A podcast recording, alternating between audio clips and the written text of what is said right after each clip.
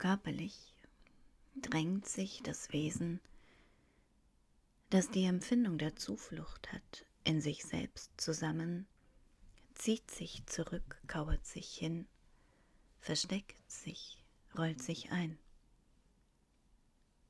Und wie vielen Menschen es in diesem Jahr so geht, wie oft es mir selbst so geht, frage ich mich zum Ende dieses unwägbaren Jahres. Wie viele Menschen sich einfach zusammenrollen, vor dem Rest der Welt verstecken, im Versuch, sich irgendwie selbst ein Nest zu sein, so wie Gaston Bachelard es hier beschreibt. To curl up. Und dieser Tage finde ich ein Nest im Garten ein Vogelnest, unverhofft. Vor mir liegt es inmitten von altem Laub. Ich lasse die Zeit stehen neben mir, gehe ein, zwei Schritte weiter, blicke aufs Nest, wie es da liegt. So ruhig, so anrührend. Beuge mich nach unten, nehme das Nest zur Hand, bedacht in beide Hände. Rühr es nicht an, vor allen Dingen rühr es nicht an. Lese ich auch bei Gaston Bachelard in seiner Poetik des Raums. Und doch, ich rühre es an, habe es schon angerührt, es ist ein gegenseitiges Anrühren, ich ans Nest, das Nest an mich. Ich aber vorsichtig, als wäre es ein kleiner Körper, als könne es noch atmen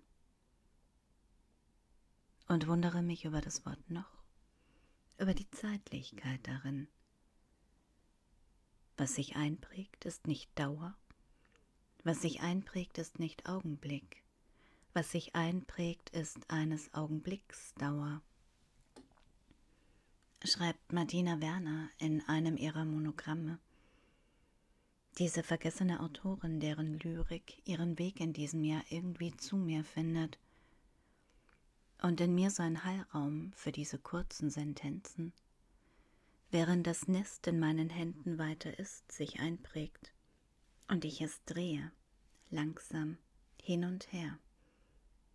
Die Zeit sich mitdreht und ich in diesen so eigenen Kosmos sehe, in diese Verflochtenheit aus Federn, Astgezweig, in diese dünne Gewesenheit und doch unverzagt. Später schreibe ich die wenigen Worte. Die Worte werden gewesen sein. Ich schreibe ja nicht mehr mit dem Wetter, zumindest meistens, aber Briefe schreibe ich hin und wieder und Postkarten. Denn am Ende werde ich nichts als Postkarten geschrieben haben. Auch das werde ich schreiben. So beginne ich das letzte Jahr. Und wenn ich ehrlich bin, auch das Jahr davor.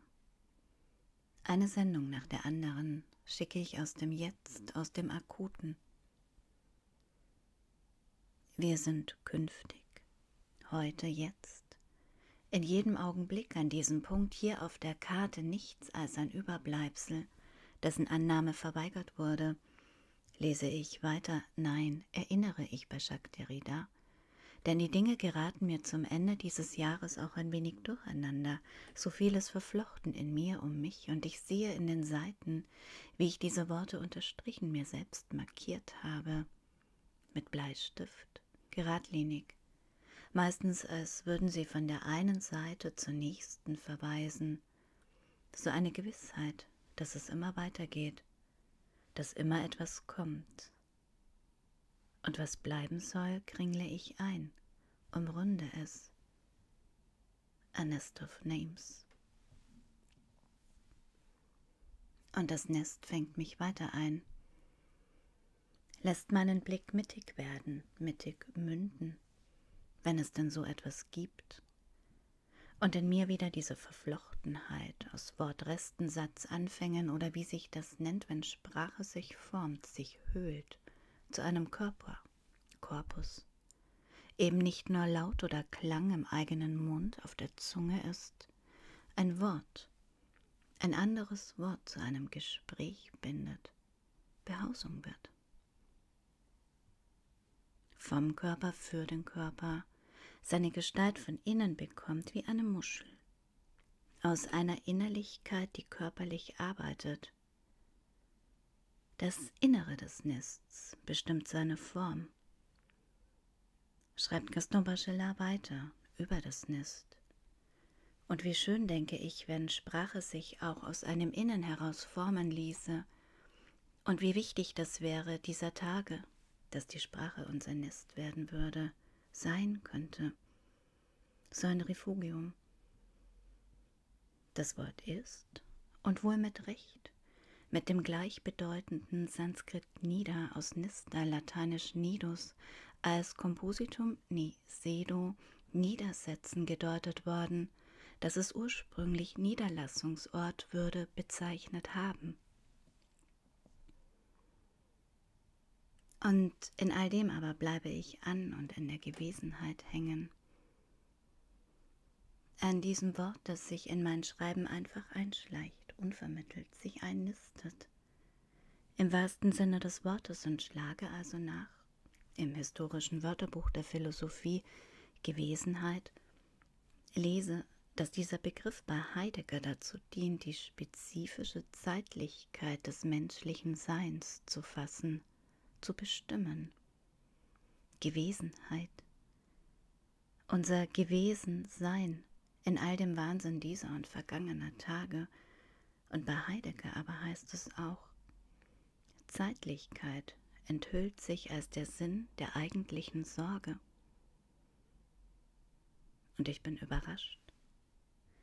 Halte inne das Nest in der Hand, lese nicht weiter, binde die Sorge ans Nest, bleibe im Jetzt in dieser Zeitlichkeit, in der Gegenwart eines Gewesensein, eines Anwesenssein, gerade auch mit Blick auf dieses vergangene Jahr. Wenn wir ein Nest betrachten, befinden wir uns am Ursprung unseres Vertrauens zur Welt.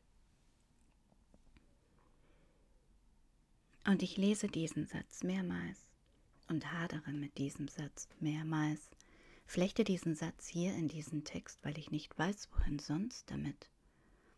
Und habe keineswegs das Gefühl, mich am Ursprung unseres Vertrauens zur Welt wiederzufinden.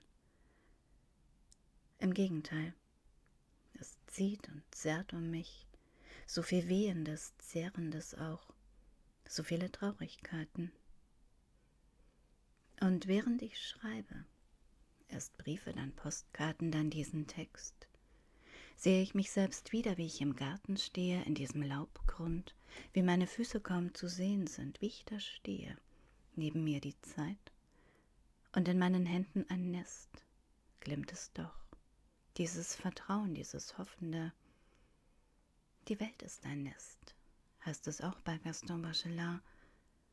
Und warum sollten wir aufhören, den Teig der Welt rings um unseren Zufluchtsort zu mauern und zu ballen?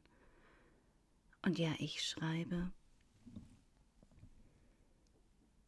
Morgens sitzen Vögel in den Ästen, noch ohne Gewicht, greife ich in ihre Leichtigkeit, forme Fragen mit meinen Händen, in meinem Mund ein Gefieder oder ein Wort, ich weiß nicht genau.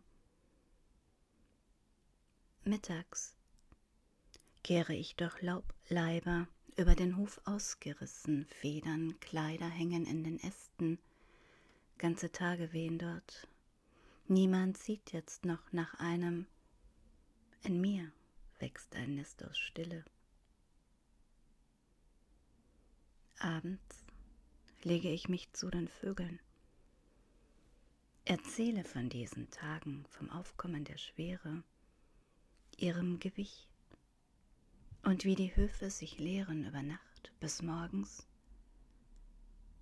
die Vögel wieder aus Leichtigkeit sind.